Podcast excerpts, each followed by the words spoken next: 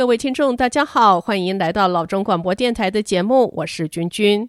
二零二零庚子年一开始，一场突如其来的新冠病毒流行病席卷全球，全美国感染人数将近七百五十万人，死亡人数超过二十万人，并且每天仍以超过四万的新增感染人数，极大的威胁着我们每一个人的健康和生命。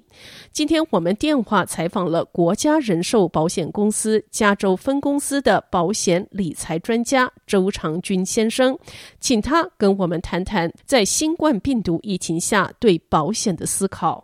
主持人好，君君好，各位听众大家好。目前新冠病毒的病例已经在全美广泛散布，五十个州无一幸免，而且人数呈倍数增加。北加州也是重灾区之一。从三月十七号 SIP 以来，已经过去了半年的时间，疫情并没有有效控制，仍然在我们周围肆虐。我们公司，也就是国家人寿保险公司，也和大家一样，从三月十七号以来，全美的工作人员都在家办公，持续了半年的时间。那在这种情况下，国家人寿有什么样的措施为客户来做服务？那我们公司呢，也就是国家人寿保险公司。针对这次席卷全球、目前还不知道什么时候会结束的这个新冠肺炎疫情呢，国家人寿非常迅速地采取了几个措施。第一个措施呢，是从三月六号开始，Shelter at Home 指令更早的时间，就是三月六号开始，在全美的保险公司里头，我们是第一家率先由新冠肺炎引起的重疾纳入到生前福利的理赔范围。这个条款呢，适用于所有的保单持有者。也就是说，我们的一些以前的客户已经签过这个保单的客户，也包括现在新保单的签订者。现在我新新进来的客人哈，这这条规则我们都适用。第二呢，是所有的新保单的签订不必见面，可以通过社交媒体完成，比如像电话呀、视频啊、邮件啊等等。第三呢，是三百万美金以下的保单都不需要体检。当然，这一点呢，我也要强调一下，因为在美国呢，大家的那个医疗健康啊、医疗记录啊，这些都非常的完善，所以呢，每一家保险公司实际上都会在嗯批准这个核准保单的时候呢，都会去调取这个客人的病历。如果客人的客人的病历是非常完整的，那么都不需要体检；但是如果客人的病历不是很完整，那还是有可能会安排体检的。那这个体检呢，第一我们是上门的，第二呢我们是免费的。那现在呢，就是说。呃，在绝大部分情况下，客人的健康记录是完整的情况下，三百万美金以下的保单，我们都不需要体检了。国家人寿呢，是完全站在客户的角度来考虑问题，才能够这么迅速的推出这些方案。在疫情爆发以后，我们公司的保单的申请量也增加了百分之五十。嗯，的确，国家人社要在第一时间马上拧出紧急状况应对方案，表示公司管理阶层工作的效率是非常的高。那么，听众们有任何的问题，非常欢迎打电话咨询周长军先生，五一零三五八九八一八五一零三五八九八一八三五八九八一八，他的微信号是山清水秀 DNA，山清水秀 DNA。好的，长军，那在这儿跟大家也介绍一下国家人寿的资历以及背景。国家人寿，我可以非常自豪地说，国家人寿自从一八四八年成立以来，在一百七十二年的历史长河里，经历、见证和承担了美国发生的各个重大危机和事故，比如大家都知道的泰坦尼克号的撞船事件，国家人寿承担了百分之九十的保险理赔。再比如两次世界大战、安德鲁飓风、洛杉矶大地震等等等等，都有国家人寿公司和国家人寿员工的贡献。是的，对，常军，您刚才提起了啊，国家人寿呢，其实它是在一八四八年，那是很早的时候就已经成立了，就代表说这一个公司呢非常非常的成熟。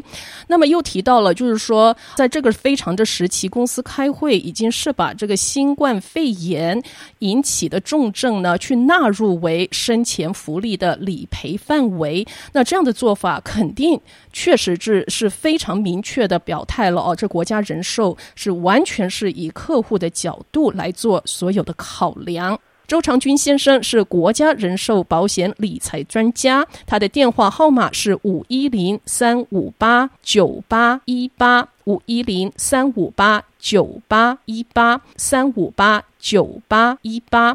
好，那么长军，我们平常听到大家都经常说保险这两个字，那么现在我们在这个新冠肺炎这种紧急的事件下，保险会怎么样帮到大家？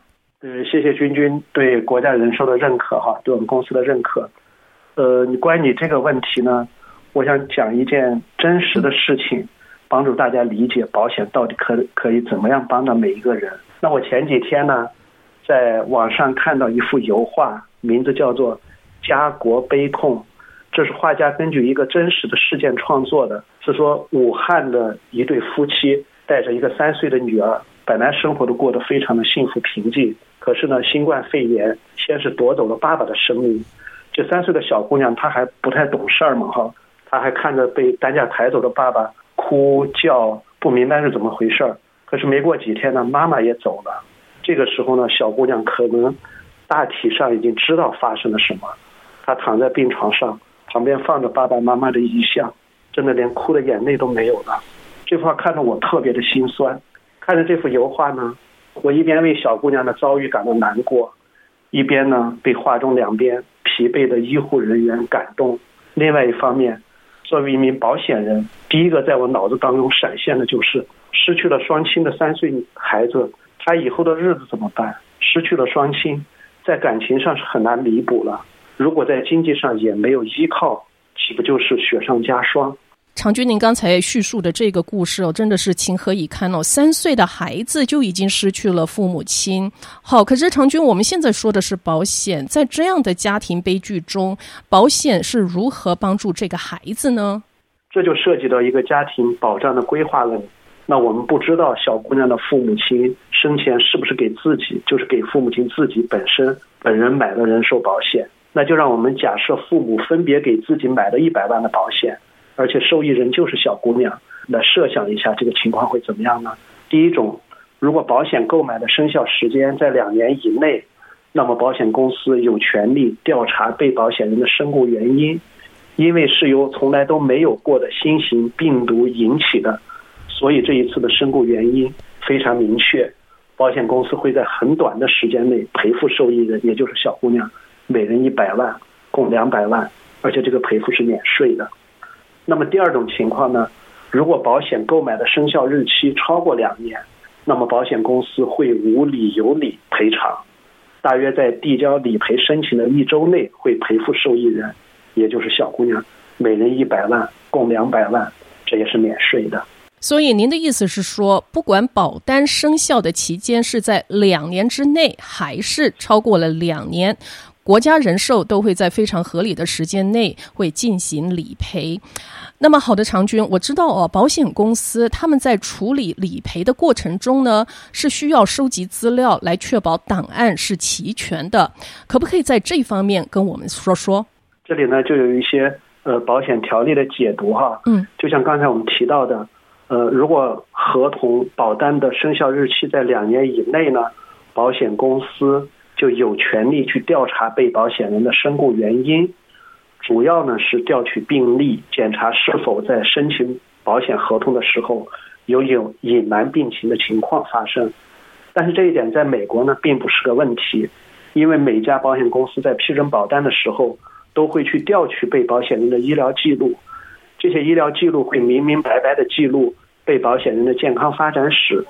如果没有医疗记录，比如来美的时间比较短的人士，那么保险公司会安排一次上门的免费体检，时间大约半个小时。嗯，而且这些体检报告呢，在保险公司之间是共享的。其实这个我插一句，其实也是从另外一个方面说明了为什么我们建议越早买保险越好，因为年轻的时候身体好，保费低。再比如呢，在保单生效两年内收到身故赔偿申请，如果死因奇特。保险公司可能会联系警局去核实被保险人的死亡原因，比如不会是因为受益人谋害等等。但是保单生效后两年，保险公司只需要核实被保险人的身故事实，就会不问任何理由，无理由的赔付。即使被保险人自杀，这个是美国的保险规则里头非常清晰的定义。美国的保险呢，我们简单的可以呃可以说是严进宽出，就是审批的时候查的严，但是赔付的时候呢非常的快。所以有一个权威数据呢，美国人寿保险的死亡获赔率是百分之九十八。嗯，那是接近百分之百了。对对对，接近百分之百，可能那百分之二就是有一些有一些异常的情况。异常情况。好的，那么今天我们是谈到了国家人寿应对新冠肺炎的措施以及保险的身故赔偿金。那我们下一个节目的单元呢，我们就会请周长军先生跟大家聊一聊保险的生前福利。生前就是说还没有死亡，如果买了保险，是否可以在生前使用这份保单，以及如何使用？周长军先生是国家人寿保险理财专家，他的电话号码是五一零三五八九八一八五一零三五八九八一八三五八九八一八。呃，周长军先生的微信号是山清水秀 D。N A 山清水秀，那这个山清的这个清呢，是没有三点水的这个清，啊、青色的青，山清水秀 D N A D N A 就像基因的 D N A D N A 山清水秀 D N A。好，非常感谢各位听众的收听，那么我们下一个单元再见。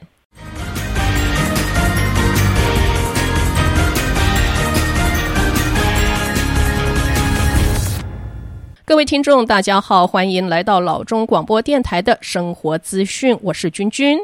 我今天的线上嘉宾呢，是国家人寿的保险理财专家周长军先生。那么，听众们有任何的问题，非常欢迎打电话咨询周长军先生，五一零三五八九八一八五一零三五八九八一八三五八九八一八，他的微信号是山清水秀。DNA 山清水秀 DNA。那么长军呢，曾经与各位听众们叙述过一个家庭的悲剧。那是一个三岁的小女孩，父母亲都是因为新冠肺炎而相继去世。这孩子孤苦伶仃的，以后的日子可真不知道要何从何去。长军您好，军军好，各位听众大家好，我是周长军。好的，那么长军，呃，我们刚才叙述了哦，就是你上一次跟我们大家 share 的这样的一个故事。那么说到这个孩子，他确实真的是很可怜。那如果这孩子的父母亲给自己买了保险，这孩子在经济上至少会有一些补偿。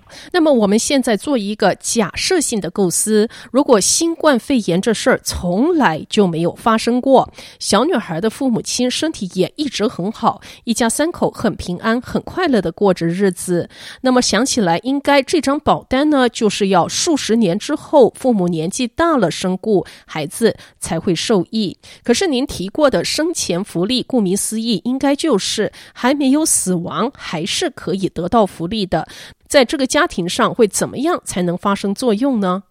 上一次的节目呢，我们讲的身故赔偿金，也就是如果小姑娘的父母给自己买了一百万的保险，身故以后。小姑娘会分别得到一百万，来自于父母亲的各一百万，总共是两百万的身故赔偿金。那么，如果小姑娘的父母分别给自己买了一百万的 IUL 产品保险产品，也就是 Indexed Universal Life Insurance，而且没有遇见这次疫情，身体一直很健康，那么那么这份保单会怎么样呢？这就是我们说的生前福利要解决的给保险人的一个疑问。答案是这份保单具有生前利益。第一呢，这份保单可以以保底锁利的方式积累现金价值，现金价值是可以贷款或者直接取出来的金额，在任何时候，保单持有者都可以将保单的现金价值取出来，用于任何用途，比如像生意的周转，这是免税的。第二呢，这份保单可以作为一个终身保证的免税退休金。当满足两个条件：第一，保单生效期满十年；第二，被保险人年满六十岁。如果被保险人愿意，就可以把保单变成保证的终身收入的退休金，一直拿到一百二十岁。期间，如果被保险人身故，则剩余的现金价值作为资产免税留给受益人。第三，在被保险人有绝症、重疾、慢性病、重残的情况下，可以从这份保单获得赔偿，用于任何家庭开支，不限于治病。那我这里想详细的给大家解释一下得了病以后的一些赔偿。好的。那么绝症呢，就是说经医生出具证明被诊断患有将导致二十四个月内死亡的末期疾病。慢性疾病呢，就是说，呃，被保险人日常活动，比如像洗澡、大小便自自控、穿衣、吃饭、如厕和移动这六项里头有两项被保险人不能自己完成的时候，另外还有一个帕金森，那么就可以获得这个生前的福利。那重疾呢是癌症、中风、失明、心脏病。主要器官的移植、运动神经元病以及末期肾功能衰竭，在得了这些病的时候，也可以从这个保险里头能获得赔偿。还有重大损伤，就是昏迷、瘫痪、重度烧伤、外伤性脑损伤，都可以从这个保单里头获得赔偿。但是呢，获得的赔偿呢，不仅仅是可只拿来治病，它可以用于家庭的任何开支，比如像。住宅改造啊，家庭护理啊，成人日托服务啊，定期账单啊，基本生活费啊，休假甚至包括休假都是可以的。嗯，这是生前福利的概念。好，那、那么我想到一个问题啊，如果被保险人一直很健康，没有使用大病理赔，也没有用来领退休金，那岂不是很亏吗？哎，君君，这真是一个好问题哈、在这种情况下呢，就是说，当被保险人身故的时候，这份保单会以资产传承的方式，把现金价值传给受益人，这也是免税的。当现金价值低于一百万的时候，会赔付保额一百万；当现金价值高于一百万的时候，会赔付现金价值。这样呢，就达到了资产传承的效果。好，那这样听起来，我感觉上就是一份保单，它就覆盖了被保险人从健康到退休到生病到故去的整个人生，而且呢，还会给这个受益人留下一大笔的资产。对的，的确是这样。这份保单呢，覆盖了一个人的一生，使得被保险人呢，在一生中都会有一份保障。周长军先生是国家人寿保险理财专家，他的电话号码是五一零三五八九八一八五一零三五八九八一八三五八九八一八。所以，身故理赔跟生前福利，国家人寿一张保单是涵盖了人生所有阶段的所需。那长军，请问一下，这么好的保险福利是一直有的吗？说起来呢，生前福利还是国家人寿的首创。国家人寿于一九三七年首创了活着就能使用身后利益的人寿保险，也就是具有生前福利的人寿保险，使人寿保险除了身故赔偿以外，兼具养老和治病的功能，给人们带来了人寿保险新的思维。也就是像刚才君君讲的，一份保单从被保险人出生开始，到上学，到退休，到生病。到身故都能得到保障，那迄今为止呢，生前福利也几乎成为了美国各个保险公司的必备的附加险。在我们北加州硅谷生活费用是非常的昂贵。其实呢，即使有这个 Social Security 社会安全金，那即使甚至有这个公司的 pension，也就是公司给的这个退休金，有时候呢都还不够用。那有时候医疗自付额，好比说呃生病到医院去，他们总是都有一些 copay 一些自付额。那收到账单时候也会吓一大跳。若是有后备的生前福利，在保险的这个保单上可以拿到。有一些生前福利，确实是安心很多。那么长军，我现在这里有一个问题哦，若是我想要使用这个启动这个生前福利的资金呢，会不会因为其他的收入太高而被拒绝？这有关系吗？没有关系。呃，实际上，呃，这个保单的生前福利也好，还是身故的赔偿金也好，它和你其他的收入都没有关系。嗯，而且呢，它的都是免税的。这个我是也想给各位听众强调一下。那么我们今天的线上嘉宾呢，是国家人寿保险理财专家，是周长军先生，他的电话号码是五一零三五八九八一八五一零三五八九八一八三五八九八一八。周长军先生，他的微信号是山清水秀 DNA，山清水秀 DNA。那么这个山清的清字呢，是没有三点水的清字，是青色、蓝色的意思啊。山清水秀 DNA，那么 DNA 就像我们的基因 DNA 一般的。好，非常感谢各位听众的收听。那么我们下一个单元呢，将会继续来讨论一下这个家庭保障的配置以及小孩的保。感谢大家的收听。好，谢谢君君，谢谢各位听众，大家再见。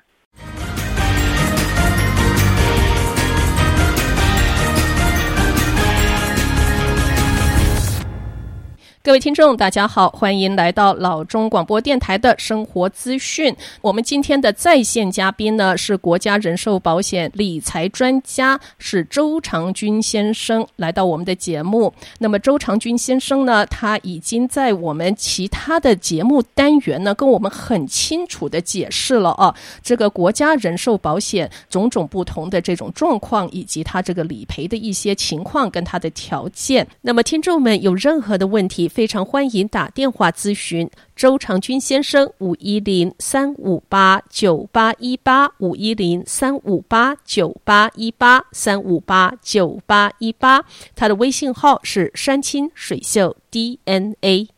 那么我们现在说了许多呢，都是在针对大人，就是说大人要买保险，因为一般人想起来，诶，你说这个人寿保险好像呢，就是说成人了才会去想人寿保险，可是有时候会想到说，那么小朋友可不可以买人寿保险呢？那在这一方面呢，我们就要请周长军先生呢来跟我们做一些解释。长军您好，哎，君君你好，各位听众大家好，我是周长军。好，那常军，请问小朋友可以买保险吗？呃，那肯定是有的。哦，呃，但是我们上两期节目呢，我们聊了大人的身故赔偿金，也聊了大人保险的那个呃生前福利。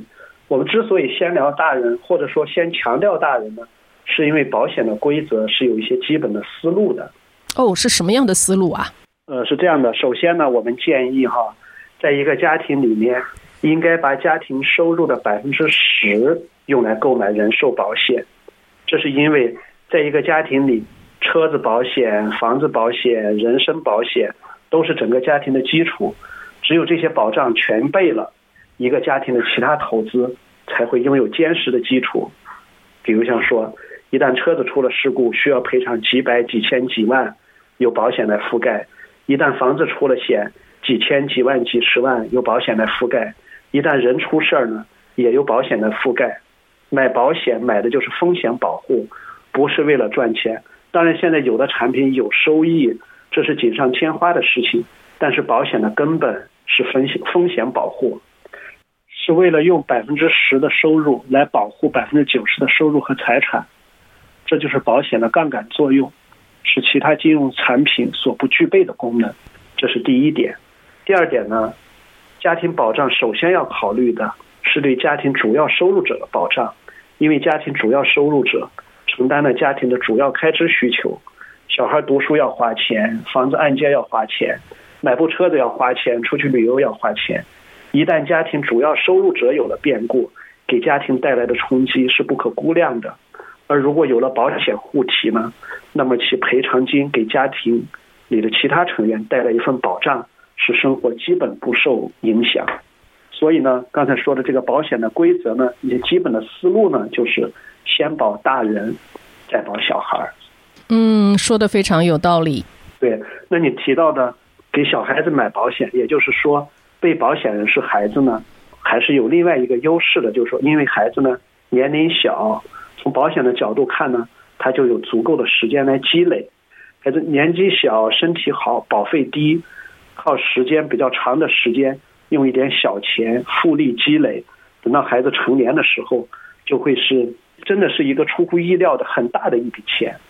这笔钱呢，可以考虑给孩子用作大学的费用，或者是婚嫁的费用，或者是买房的费用。然后呢，给孩子整个的人生路上的成长的道路上呢，可以一路护航。这个小孩子这个保单呢，依然会有。前两期节目提到的免税的退休金，然后那个绝症啊、重疾啊、慢性病啊、重残的保护，这些生前福利以及身故赔偿金。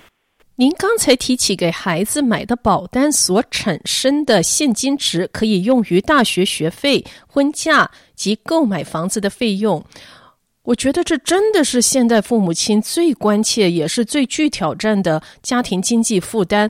我自己早上才跟我女儿通过电话，她正在筹办明年的婚礼。那据初步她的估算呢，婚礼的费用大约在五万元美金，可能更多。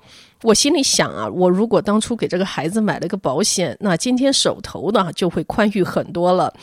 我还有一个邻居的小孩，他今年刚开始在东岸要念私立大学，那他妈妈是跟我说，他的学费跟住宿费一年大约就要花掉他七万美金。我也是想，如果当初呢邻居给这个孩子买了个保单，那现在也是会轻松很多。针对这一点，可不可以与听众再解释一下，这保单中的现金值是怎么产生的？因为小孩子他年龄很小，所以比如像我举个呃一岁的宝宝刚出生的时候，他比方他买了一份保险，那么等到他十十八岁的时候，那个保险呢在呃一年一年这么利滚利利滚利滚到十八年以后呢，他已经是很大的一笔钱。那么在他上大学的时候呢，就可以把从这个保单里头取一部分钱出来。给他作为大学的费用用，这个拿出来这个呢也是免税的，这是这实际上呢也是生前福利的一部分。他取完这个钱以后呢，他保单里头还有剩余的这些金额，他继续利滚利利滚利。那么等到他这个小孩长到六十岁的时候呢，他也可以去领取他的终身的免税的退休金，而且是保证的。好的，好的。那么，呃，常军，您这么说，我现在就非常非常的清楚了。这段节目的重点就是说呢，给孩子买一张保单，其实是一个非常好的一个 idea。然后呢，是越早买，就是说孩子越小的时候买，其实呢，他累积的财富是越多的，而且他累积的福利是越多的。那么，听众们有任何的问题，非常欢迎打电话咨询。周长军先生，五一零三五八九八一八五一零三五八九八一八三五八九八一八，他的微信号是山清水秀 DNA。那么山清的清字呢是没有三点水的，山清水秀。那么 DNA 就像我们的基因 DNA 一般，山清水秀 DNA 是他的微信号。好，那么我接下来的问题就是说，哦，长军。要给孩子买一个保险，有什么样的要求，什么样的条款吗？呃，有的，有的。就像以前说的，嗯、美国的保险它是非常的规则是非常强的，但是对于这个呃小孩子未成年人买保险呢，它的规定很简单，也非常合理，也很容易记住哈。其实只有两条，第一条就是未成年人，这里是指十八岁以下的小孩子的保额不得超过父母亲的保额。第二个呢是说，如果有多个孩子，每个孩子的保额必须相等，就这两条。嗯，非常的简单。嗯，我我蛮喜欢第二条的。如果有多个孩子的话，这个大家都要公平，每个孩子的保额都必须要相等，不可以不可以偏心啊。对对对。嗯 那么天下父母心呢，我相信每一位家长呢，都希望孩子能够平安无忧的成长来过生活。我现在呢，又想到了长军呢，跟我们以前提起的那幅油画哦。画中是描绘了一位武汉的三岁小女孩，她的父母亲因为新冠肺炎相继去世，小女孩孤苦一人，捧着父母的遗像，哭得眼泪都干了。如果这个女孩的这个父母亲给自己买了保险，那么这场意外给这个小姑娘的精神伤痛虽然是不能补偿的，但是经济上至少不用滴水筹，不用爱心捐。那如果父母给小姑娘也买了保险，那么这小姑娘的一生呢，都会被父母的爱包围着，保护着她，她以后的路会走得轻松一点。我想这应该也是父母亲在天之灵愿意看到的吧。好，那么时间差不多了，那今天是非常感谢周长军先生接受我们的采访。呃，也谢谢主持人，谢谢各位听众。呃，那最后呢，我还想说一句哈，疫情当前，大家也不要恐慌。注意休息，合理饮食，提高免疫力，病毒自然就会离自己远远的。非常的正确。好的，那么国家人寿保险理财专家周长军先生，他的电话号码是五一零三五八九八一八五一零三五八。九八一八三五八九八一八，周先生的微信号是山清水秀 DNA，山清水秀 DNA。那么山清的清字呢是没有三点水的，山清水秀。那么 DNA 就像我们的基因 DNA 一般，山清水秀 DNA 是他的微信号。非常感谢各位听众的收听，谢谢君君，谢谢各位听众。